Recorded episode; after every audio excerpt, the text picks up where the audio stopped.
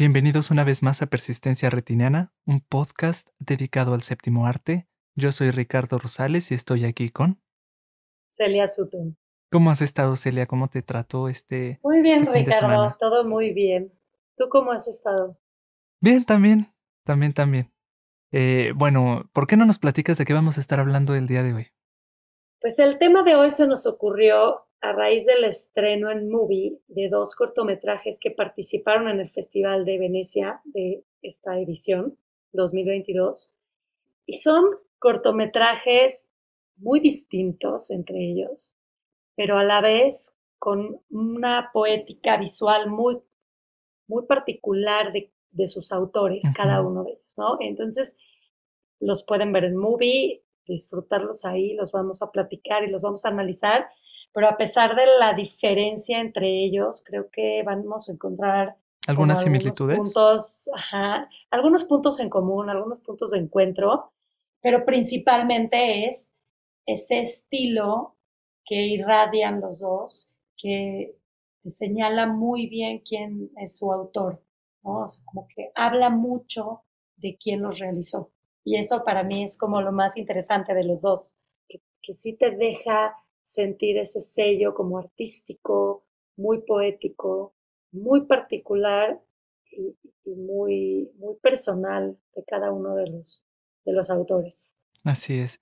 Bueno, de, de entrada, tengo que decir que cuando estuvimos planeando sobre qué hablar para esta semana, sí que me pusiste en jaque con ambos cortometrajes, porque yo no he visto cine de ninguno de los dos directores, ni de Tsai Ming Lang ni de Carla Simón.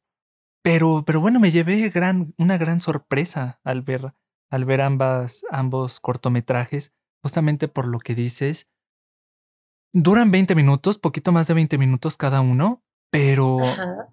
híjole, hay tantas cosas que decir sobre cada uno y creo que dentro de estas similitudes, para, para iniciar, creo que ambos este, tienen una esencia muy onírica. No sé si, a ti te, Sí, te porque eh, a pesar, vamos a, bueno, primero a dar los nombres de los cortometrajes. El primero es The Night, de Tsai Tsai Ming Ming Lang. Lang. El segundo es Carta a mi madre para mi hijo, de Carla Simón. Y sí, tal cual, los dos combinan ese realismo. Bueno, se supone que The Night es un corto documental que está simplemente observando la noche en, En Hong Kong. pero co- como dices, a pesar de estar viendo imágenes cargadas de realismo, donde la cámara está fija y la, y la acción de la noche transcurre tras la lente, estamos viendo eh, pues, a la gente caminar, a los coches correr, el sonido ambiente de los, de los camiones, todo se siente muy onírico, todo se siente muy poético, porque esos mismos colores de las luces pues generan un ambiente y una atmósfera pues bien eh, inmersiva, o sea, estás completamente sumido en esa noche que está retratando. Y por otro lado, Carla Simón sí está jugando más con la realidad y, Y la ficción, con y como un punto en el que ambas y, se ficción, fusionan, ¿no? ajá, sí, y como los sueños y, y algo no lineal, o sea, una narrativa no lineal en la que pues todo, todo se, se combina, ¿no? Los tiempos, el pasado, el presente, el futuro, todo juega, la- los colores, eh, el, el granulado de, de la película Super 8 con lo digital, ¿no? Hay una combinación interesantísima ahí de imágenes y creo que lo hace de una forma muy linda, ¿no? Muy interesante, muy íntima, muy personal.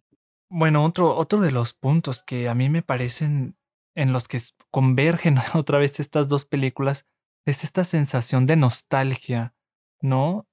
Y, y no sé, hay cierto componente también como de luto en ambas, pero también como, bueno, sobre todo en el de Carla, pues también de vida, ¿no? Ahí vamos a hablar un poquito sobre, eh, la sinopsis de, de, este cortometraje de Carla Simón, que se me hace muy, muy, o sea, muy bonito, porque incluso el título puede resultar un poquito confuso, ¿no? Eh, cartas. Carta a mi madre para mi hijo. No es, es algo que de entrada suena, suena raro ese título, pero al momento que empiezas a ver la película lo, lo entiendes todo, ¿no? Porque Carla es, es una persona que pues perdió a su madre y que le gustaría entrar en contacto con ella a pesar de que no tiene prácticamente nada de información de ella. Y hay una parte en la película en la que dice, ¿no? Yo me ficciono a mi madre para poder convivir con ella. Y lo ha hecho a través de, por, por algunas entrevistas que estuve leyendo sobre ella, lo ha hecho a través de todo su cine, pero más especialmente en este cortometraje tan, tan personal, ¿no? Y es una forma como eh, de, de documentar esta eh, madre ficcional en la que ella cree para su hijo una vez que crezca. Y eso es algo muy, muy, pues muy especial.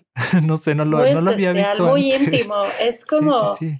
eh, sí, es como despojarse de de la de la ropa que trae, porque de hecho literalmente eso pasa. ella embarazada, desnudándose ante la cámara, copiando o emulando algunas imágenes que tiene de su madre cuando estaba embarazada de ella, y entonces se se está re retratando a sí misma embarazada en las mismas poses que de las fotografías que recuer que tiene de su madre, y eso es a la vez un homenaje a la madre y una forma de conectar con ella en este momento tan, pues, tan importante de su vida, ¿no? Cuando ella va a dar a a luz a un hijo y va a tener un hijo propio, bueno, en ese momento está recordando y le está haciendo falta a esa madre que no que no pudo convivir con ella. Entonces, este es como un homenaje a la madre que no está, entonces la tiene que recrear, reinventar, pero además quiere dejarle a su hijo una historia o una memoria de la madre que no recuerda a ella, pero entonces se la tiene que que ficcionar o inventar para podérsela dejar a su hijo, ¿no? Entonces, es es a la vez triste, como dices, nostálgico, pero pero muy íntimo y muy, pues, muy hermoso, ¿no? O sea, cómo cómo hace esa conexión con su pasado, cómo, eh, habla con esa madre que no tiene, inventa una madre ya mayor en la figura de la actriz Ángela Molina, y y las 2 sentadas tomando té, conversando, viendo el mar. Son unas imágenes bellísimas, eh, y creo que creo que es un cortometraje precioso. Sí, hay muchísimo discurso. En los 2 cortometrajes hay muchísimo discurso ujú, detrás de lo que plantean. ujú. Y, eh, o esa es otra, em, es ot otro lugar en donde convergen estos estos, eh, cortometrajes tan claro. distintos. Sí, Eh, totalmente. porque, eh, Tsai Ming-la Ming-Lang, por ejemplo, agarra como que elementos muy minimalistas, ¿no? Porque es una cámara estática tomando un momento de la noche en Hong Kong. Y esas imágenes para mí, en lo personal, me parecieron oníricas en el sentido de que están muy alejadas del Hong Kong con el que yo he visto en el cine regular, ¿no? O sea, es el Hong Kong que se suele retratar es un Hong Kong muy muy, ¿cómo decirte? Muy busy, muy ocupado, es un Hong Kong de Sí, de gente mucha gente ajá, caminando, ¿no? mucha gente caminada y caminando y haciendo ruido, es decir, las luces neón que todos lo lo iluminan.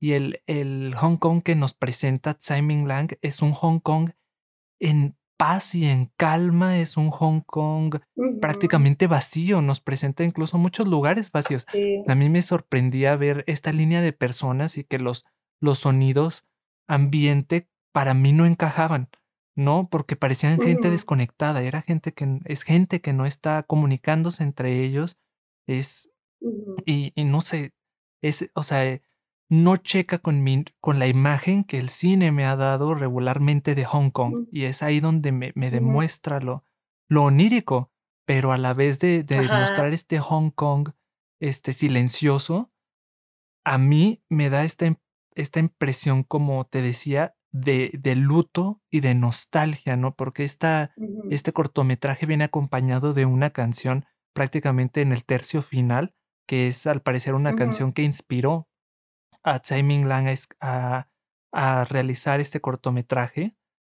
Y, y bueno, para mí, o sea, me remonta, no sé, a mí, ese, ese documental, ese corto documental, me es como una forma de Tsai Ming Lang de, de dejar justamente un documento de lo que es Hong Kong antes de otra cosa, ¿no? Porque se, se ha comentado un montón el 2047 como una fecha casi mm, fatídica, fatídica justamente para el destino de Hong como Kong. El fin de Hong Kong. Como lo conocemos al menos, ¿no? Ah, una vez que, que, termine este, este trato que tiene China con, con Reino Unido, para eh, permitir que Hong Kong tenga cierta independencia, ¿no? Y después de esta fecha, autonomía. ajá, cierta autonomía más bien, y que pasando de esa fecha, ahora sí Hong Kong se se, um, este, se anexará, a China, y pues a todo lo que eso lo que eso conlleva política y socialmente y económicamente también y todo, ¿no? Entonces. Y fíjate qué, qué interesante lo que estás diciendo, o sea, me parece súper atinado y si lo, si lo vemos tal cual lo estás planteando, es aquí se, se, ve una nostalgia, pero hacia el futuro, o sea, ese miedo al futuro. Sí, te digo, como y en el otro, en el de Carla, es como miedo al futuro o ese dolor, o sea, esa tristeza que permea en, ese, en ese corto es hacia el futuro, mientras que en el de Carla Simón, pues esa nostalgia, todo es lo que se mira hacia el pasado, ¿no? Esa falta de los padres, de, la, de una memoria familiar, de un testimonio, de, de lo que, de, de, su propia familia, bueno, esa nostalgia es hacia el pasado. Y entonces ahí está la, pues yo creo que la principal diferencia entre los dos, aunque en los dos flota en el ambiente esa sensación nostálgica, melancólica de la que estás hablando. Y se me hace como súper atinado. Y Carla, y Carla mira hacia el futuro con mucha, eh, ¿cómo decirlo? Con mucha esperanza. Con mucha esperanza, justamente. Sí, totalmente, porque está el bebé ya naciendo, bueno, cuando en el momento que nace el bebé o ya lo tiene con ella, pues hay muchísimas tomas del bebé. Que preciosas, es, un bebé precioso. Preciosas, no, está increíble y habla de ese futuro, pero claro que, que esa familia o esa, esa abuela que el, que el bebé no conocerá, pues ella se la, se la recrea, ¿no? Se la, se la inventa. y en cuestión técnica, eh, ahí sí me parece que son muy divergentes, ¿no? porque porque Carla, híjole, en tan poco tiempo explora un montón de técnicas muy interesantes, ¿no? Un montón de formatos de, de grabación, ¿no? Este formato en Super 8 proyectado y este formato en... Con el grano así totalmente reventado. Sí, sí, sí, Y hay, hay, partes también digitales que simulan ser un, o sea, film, o sea, como que simulan un 35 milímetros. Sí, y juega con formatos cuadrados, con formatos rectangulares, con formatos alargados, como, o sea, juega con un montón de cosas Carla en muy poco tiempo, en cuestión técnica porque está recreando la niñez de su mamá, y luego su juventud y luego su adultez cuando ya puede conversar con ella, ¿no? Cuando pues está platicando con ella, con esa mamá que no existió, ¿no? Entonces, es la, sí, es...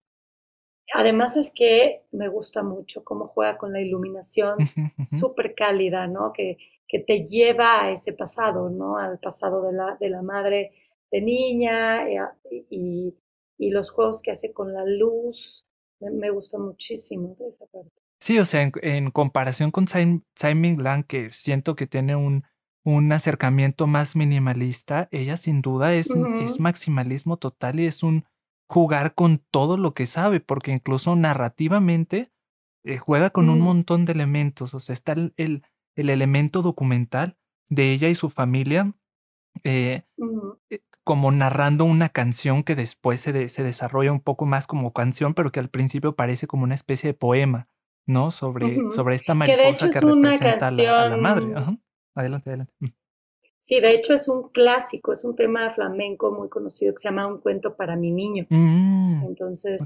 y, este, ese es otro de los puntos en los que convergen las películas. O sea, ambas giran alrededor de una canción que, pero que a la vez es como un, lo que le llaman en inglés el lullaby, ¿no? Que es como una canción de, de cuna. De cuna.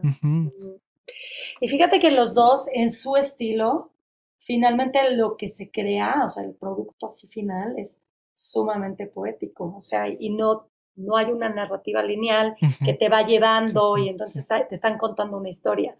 Todo lo tienes tú que construir como espectador, no te están dando nada en claro, todavía en Carla Simón un poco más, pero todo lo demás está, está abierto para que el espectador sea quien construya su propia historia y eso es sumamente interesante. Ahora, las imágenes son poéticas y son sumamente atractivas para, para el ojo, incluso en, la de Night, que no hay ese... Bueno, Hong Kong por sí, por sí solo, Hong Kong es una fantasía, ¿no? Con todas estas, estas luces neón. Pero además los encuadres son eh, de pronto holandeses, entonces está un poco caído el horizonte, ¿no te, te viste? O sea, como que de repente el puente se ve como incluso un poco caído. Y, juega mucho con, con, los vidrios viejos y esmerilados también, este, viendo a la población a través de, ese, de, esos espejos este, viejos O, no sé, como rayoneados. Y, o llenos de, Pero además los puntos de vista donde pone la cámara desde abajo o desde una esquina y entonces te da una perspectiva, así como hacia la diagonal. Entonces estás viendo toda la calle hacia la diagonal y solamente ves pasar a los vehículos uno tras otro y entonces se va haciendo como ese ritmo en la película, a pesar de que la cámara no se mueve y no, no es que los personajes, pues no hay personajes, son ese, ese mismo cúmulo. Pues es que justamente el personaje principal es la ciudad, es Hong Kong como, como estado. Así es. Sí, es un ejercicio así como artístico de observación del entorno de la ciudad en la noche. Entonces, las luces juegan un papel importante. La gente, no sé si te transmitió a ti como esa sensación de soledad, a pesar de estar todos ahí eh, esperando el camión, por ejemplo, mucha gente esperando el camión, pero que no, o los taxis que no se paran a recoger a las personas. Y entonces están en una alienación la gente, o sea, están esperando que vengan por ellos, pero no hay con mucho contacto. Sí, hay una desconexión entre ellos muy, muy rara. no sé si algo querrá decir algo de eso, pero lo que sí es que todos estaban en su celular. Es, sí, bueno, es que aparte es esta ciudad como en la que todos son entes anónimos, gentes anónimas que no conviven entre sí, es el, no lugar, eh, que, a lo que se llama no lugar, ¿no? Un espacio en el que nada te, te hace pertenecer, entonces eres un extraño con el lugar, no, no hay eh, arraigo porque es la calle, ¿no? No estás en tu, en tu sitio de comodidad o en tu sitio de tu zona de confort o con tu familia en un lugar donde, si no es la calle, todos son, todos son desconocidos, ¿no? Nadie se conoce con nadie, ¿no? Pero ahí están esperando el camión o esperando en la parada del taxi y, pues sí, es, es como, pero además el movimiento es constante, ¿no? Es el día a día del movimiento constante, de, de, un día que está terminando y que pues la gente tiene que, que, moverse para llegar a sus casas y que al otro día seguirá, o sea, como el ritmo que no para, ¿no? Eso es lo que le da ritmo a, a The Night. Sí, sí, sí, sí. Mientras que en el de Carla Simón todo es de día, no sé si te fijas, pero todo es bueno. una de, mis escenas favoritas es, son, es de noche, de noche y con, con el fuego. La de, la de ah, los bailarines de flamenco, la, de los papás conociéndose. Es, preciosísima. Es, como, como recreando los años 70 en que se conocieron los padres, que de hecho eh, los ambos papás de, SIDA, ¿no? de Carla Simón fallecieron de SIDA y no, y no pudo convivir con ninguno de ellos, ¿no? Entonces todo su cine se ha volcado en esa pues en ese cierre, ¿no? En, en, recuperar ese pasado, en recuperar la historia con sus padres, todo su cine es como muy, muy personal. Eh, de hecho, su última película, Alcarraz, ganó el Oso de Oro en Berlín, entonces vamos a estar escuchando mucho de ella. Y Alcaraz va a estar en Morelia, en el Festival de Morelia. Ayer acaban de anunciar la programación de Morelia y Alcaraz va, va, a formar parte de esta programación, entonces hay que verla. Pero, pero es una directora que con muy poco cine apenas, o sea, tienen dos películas y este cortometraje, ya está marcando un estilo sumamente personal, muy femenino, o sea, eso sí es muy distinto entre los dos cortometrajes, creo que, que el de Carla Simón destila este lado como muy, muy femenino, porque está obviamente narrando un embarazo y, y, un nacimiento y como dices, vida y muerte en el, en el mismo cortometraje, en la misma historia, combinando las dos. Entonces, bueno, creo que es una directora que vamos a, que, hay, que vale la pena seguir con su trayectoria. Eh, sí. que fíjate que dentro de esas, este, dentro de esas entrevistas que estaba leyendo sobre Carla Simón, porque me interesó muchísimo su cortometraje, ella decía que, decía, ¿sabes qué? No tengo mucho que decir, no tengo mucho que decir y por lo mismo cualquier proyecto en el que yo me involucro, porque hay que mencionar también que esta película es un proyecto encargado por, por la marca Miu Miu. Eh, mm. Y justamente eh, es este, eh, um, ¿cómo se llama este, este proyecto? Se llama... Mm. Se llama Women's Tales. Women's Tales, así es. Es un proyecto que la, la este, esta marca de ropa italiana inició desde el 2011. O sea, es un proyecto que ya tiene mm. muchísimos años y que justamente busca como eh, resaltar toda la, la, la, esencia femenina, la feminidad y la relación con la ropa más allá de la superficialidad que se le tiende a dar a la industria de la moda. Y ha trabajado con un montón de directoras, ¿no? Entre ellas Lucrecia Martel, que poquito antes de entrar al, al podcast, a grabar el podcast, estaba viendo su cortometraje que se llama eh, Muta, que habla mm, como, como de la transformación femenina, ¿no? De esta capacidad de, de la mujer de, de cambiar y, tiene mucha relación con mariposas y libélulas y todo este, este mundo de la metamorfosis. Pero también ha participado Añe Barda, por ejemplo, ¿no? este. Naomi Kawase. Y sí, muchas otras, otras directoras. Y ahora, este año, eh, Carla fue la, la contratada. Entonces, este, comentaba que sí hubo un momento en el que Miu Miu eh, la presionó un poquito de que, oye, ¿cuándo nos vas a entregar ese cortometraje? Pero ella dice, no tengo mucho que decir y cuando tengo que decir algo, me tengo que tomar el tiempo para eh, decir lo correcto y de la forma en que yo lo quiero decir. Entonces ella mencionaba que probablemente no fuera a tener una carrera muy larga, pero pues así como por lo que da a entender en la entrevista, pues va a tener una carrera eh, muy sólida, ¿no? Por, por esa, esa integridad que tiene ella y ese compromiso que tiene ella también con su, con su propio cine. Sí, un cine muy intimista, muy personal, muy eh, en el que desnuda mucho de sus sentimientos y aquí se desnuda literalmente, ¿no? Bueno, eh, su embarazo que se presenta y ella participa también en, la película. Entonces. Sí, sí, sí. Y era, era eh, ahorita dejé un poquito mi punto como eh, mocho, así como a la mitad. Este, hablando del maximalismo en la cuestión de del lenguaje, ¿no? De, eh, te decía, no nada más técnico, sino narrativo. O sea, en la, en, la forma de narrar, porque tenemos este componente documental, ¿no? Que es ella mostrándose, o sea, vulnerable sobre lo vulnerable, ¿no? O sea, si estar completamente desnudo es, este, es un momento muy vulnerable de, de, de cualquier persona, es un punto muy, vulnerable de cualquier persona, ella no nada más está desnuda, sino embarazada a, cámara, ¿no?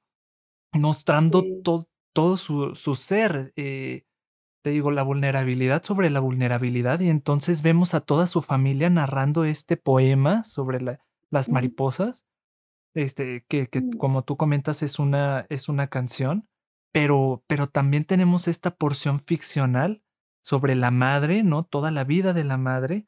Y tenemos esta combinación, esta fusión de ambos, ¿no? La ficción con el documental, porque la vemos a ella eh, conviviendo con su madre ficcional. Entonces eso es, te digo, en 20 minutos ella dijo, voy a demostrar todo lo que puedo hacer y, cumplió, cumplió un montón. Sí, Sí. Y, qué papel tan importante juega el agua, ¿no? O sea, por eso eh, que decía yo, bueno, todo sucede de día, pero tienes razón, la escena esa del flamenco en la noche es bellísima. todo lo demás... en la costa, es como una costa, ¿no? En la costa, pero además cuando la niña está, la niña está sobre la lancha, como sobre una eh, lancha, una embarcación así sobre la arena, y de pronto ya está, eh, ya es una joven y está en navegando como en un barco y el agua, o sea, cómo va cambiando en los tiempos y el, y el papel fundamental del agua como, como fuente de vida, ¿no? Hay unas tomas increíbles de precisamente el agua moviéndose con, con, el motor de, la lancha que, que, se me hacen bellísimas. Sí, sí, sí. Y el fuego, en el caso de los padres. A, los padres los representa como o a mí me da esta impresión de como gente muy rebelde y gente muy, eh, muy fuerte, porque nos muestra al padre, a la madre viendo al padre y al padre en, en llamas, ¿no? Y después nos muestra a la madre en sus tres etapas y también nos las, nos las demuestra en, llamas. O sea, para ella sus padres son fuego, son vitalidad, son fortaleza, son rebeldía. Este, mm, no sé, eso es algo que a mí también me impresionó. Sí, y que, eh, y que ese fuego también puede ser esa despedida, ¿no? Porque precisamente la, la madre ve al padre en el fuego. Yéndose, sí. Yéndose, ¿no? Y cuando ella, la última imagen que ve de, de su madre en sus tres etapas que los, las ve en fuego, pues sí, es como una forma de despedida, ¿no? Y ese, otra vez ese homenaje, pero también qué bonito eso que dices de de, la energía, porque el, el, fuego pues está, está vivo, está prendido siempre, ¿no? Como algo que la acompaña siempre a pesar de la ausencia. Y bueno, te digo, esa escena con los bailadores de flamenco y la música y todo, se, me hace potentísima, se me hace increíble.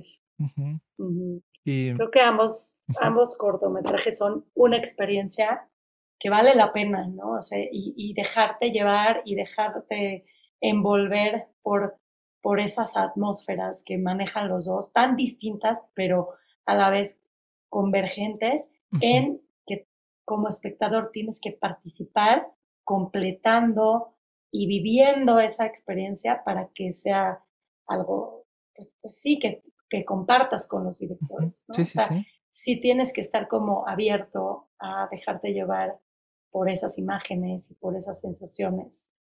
Y bueno, ambos terminan justamente con, con una canción. En este caso, este Simon Lang termina con una canción tristísima de añoranza por, lo, por lo pasado, por un poquito, sí de temor, pero eh, temor por lo futuro, pero también este, diciendo, pues ni modo, hay que, hay que enfrentarlo. O sea, hay que enfrentarlo. Esta canción que habla justamente sobre la noche y sobre un cuervo malvado que, que este, abre las cortinas del amanecer y, la, la, persona que lo está cantando no está muy segura de si quiere enfrentarse a ese amanecer, pero pues ni modo, lo tiene que, que hacer. Por eso te digo que me, me suena un poquito a, al, conflicto que está este, eh, viviendo ahorita Hong Kong, eh, eh, cuestión política.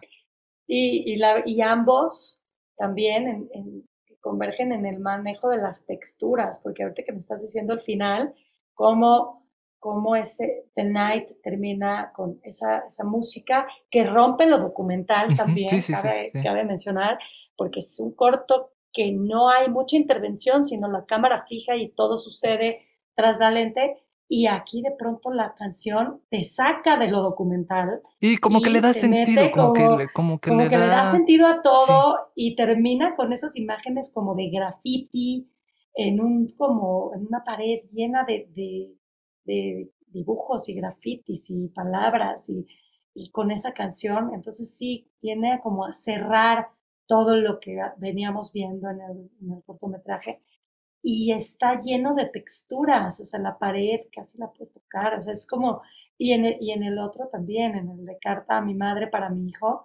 está lleno de texturas, como el grano se siente tan presente en la pantalla, casi puedes tocarla, pues, las, las superficies, ¿no? Todo está como muy... Y también, obviamente, al ser, porque es, em, si bien es un documental impresionante, también es un fashion film, o sea, ese, ese es su, su, su, origen, ese es su objetivo.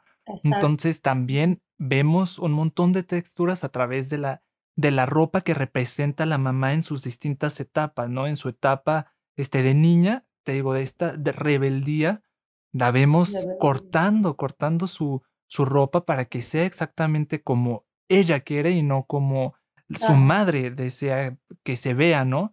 Y entonces la vemos incluso replicando, obviamente, cosas es, si bien es un, es un documental muy personal, pues no, no deja de ser también una especie de, um, pues de producto comercial. Entonces se tiene que mostrar la marca, que la marca ahí es, es Miu Miu. Entonces, pues la vemos a la niña, sí, en esta etapa, en este momento de rebeldía, pero que a la vez pues es una reminiscencia de la misma marca que no hace mucho estuvo por todos lados en redes sociales esta faldita increíblemente pequeña que casi parecía un cinturón que, que crearon, ¿no? Y, y, justamente sucede con la niña que hasta se le ven sus calzoncitos y cosas así, ¿no? Mm. Pero este, la madre también está representada por el cuero, ¿no? El, el cuero que es también pues, símbolo de rebeldía y que es símbolo de, de algo que dura mucho. El, o sea, el cuero es algo que, que dura mucho, que agarra eh, um, personalidad con el tiempo conforme va envejeciendo, ¿no? Y la vemos de joven con su, con su chaqueta motera y la vemos de grande con su, con su abrigo, este, no sé, de color vino y que, que es al final la, la, prenda que atesora y que la hija, ¿no? Y que la, este, a la que se aferra, como que como si ese saco fuera toda la esencia de, de su madre, ¿no? Y eso también es algo, pues, muy, muy bonito. O sea, a pesar de, de, de todo lo comercial como ella pudo hablar de algo tan, tan personal. Así es. Y, y, en el caso de Simon Lang, creo que la canción al final, al final, o sea, cuando uno empieza a ver el documental, como que dice, Ajá, y esto que, esto que, pero, ¿Y esto que, ¿a dónde va? la canción como que es la pieza final del rompecabezas que te permite darle sentido a toda, a todo, ¿no? Así es. Y además de lo realista, ¿no? Todo, todo lo que estamos viendo se va, eh, o, lo documentalista se va, se va yendo a, a, lo abstracto con esos grafitis, ¿no? Y entonces de repente ya es arte abstracto acompañado de esta de esta música y de esta canción, y entonces todo cobra un sentido, ¿no? Entonces ya se vuelve como una experiencia completa. Sí, sí, sí. O sea, bueno, o sea, muy, muy, muy... No pudieran eh, ser más, más distintos y a la vez más, más similares estos cortometrajes. Así es. Y más allá de todo, muy disfrutables para verlos. De acuerdo. Entonces, sí, la experiencia. Y además, bueno, fue casualidad que los dos están en movie en la, actualmente y que los pueden disfrutar. Eh, y no, pues, no, no sé. Uno tras otro, tú, ¿no? Porque eh, tú los viste antes que yo, eso sin duda. Este, pero no sé si también fue casualidad que, que hayamos compartido un podcast este, sobre ambos documentales. Que, sí, yo creo que fue, que fue casualidad. Una muy bonita eh, casualidad. Una muy bonita casualidad, exacto. Y, y, además está, está padre el experimento de ver uno tras otro para, para encontrar el estilo y el lenguaje, eh, cada uno tan distinto, el lenguaje del autor, y cómo si una obra, una obra cinematográfica puede decirte tanto del artista que la creó, puede hablarte tanto de quién es y, qué quiere decir o, qué quiere expresar a través de su cine, ¿no? Y hay, hay algo, sí, que, está hablando, estas películas, estos cortometrajes hablan de quién las hizo, eso su, su carta de, de presentación, ¿no? De su propio, de su propio ser, ¿no? Te, los desnuda, te dice quiénes son, ¿no? sus, preocupaciones, sus miedos, sus, sus tristezas, sus duelos. Es, muy bonito. Y como tú dices, precisamente una carta de presentación para aquellos que no estamos iniciados en el cine de ninguno de los dos. Digo, Simon Lang, mm. Simon Lang tiene una carrera ya de muchísimos años. Y bueno, ella es una directora pues, pues que va iniciando apenas, ¿no?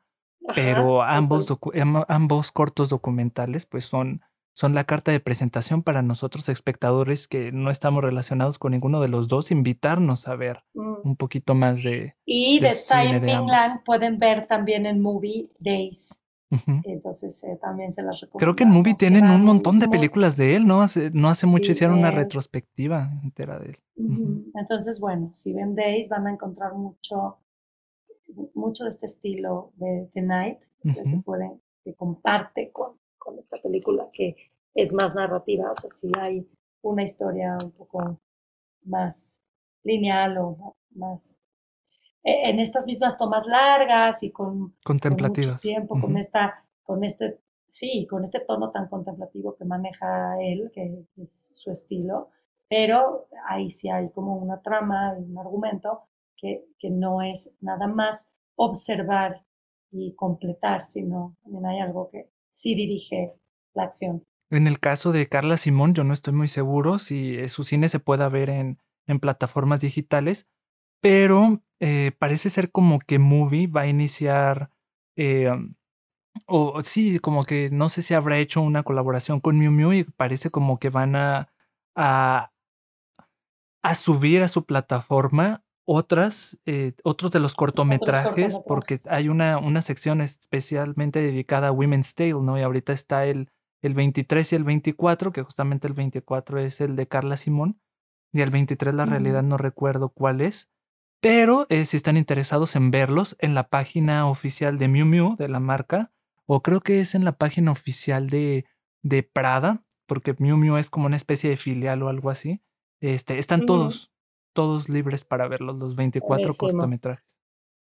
Pues, pues muy bien, ya tienen mucho, mucho material para disfrutar y esperemos que les hayan gustado estas recomendaciones, pues platíquenos en nuestra cuenta de Instagram qué les parecieron. Así es, escríbanos en arroba persistenciaretiniana.podcast o escríbanos un correo en persistenciaretiniana.podcast.gmail.com o en nuestras redes sociales, el a ti donde te pueden encontrar. A mí estoy en Twitter como arroba Celsut, en Instagram arroba Celisutón y me pueden leer en El Espectador Imaginario o en Revista Purgante. A ti, Ricardo. Y a mí me pueden encontrar en YouTube y Letterboxd como To Catch a Film y en Instagram como arroba thericky.com. Entonces, pues, no esperen más para ver estos cortometrajes. Estos cortos, antes de que los quiten de movie. Sí, van, son un poquito recientes. Esperemos que duren un ratito. Esperemos que no los quiten pronto. Sí, entonces. Pues bueno, nos, nos escuchamos pronto. Nos escuchamos pronto. Hasta luego. Hasta luego, bye.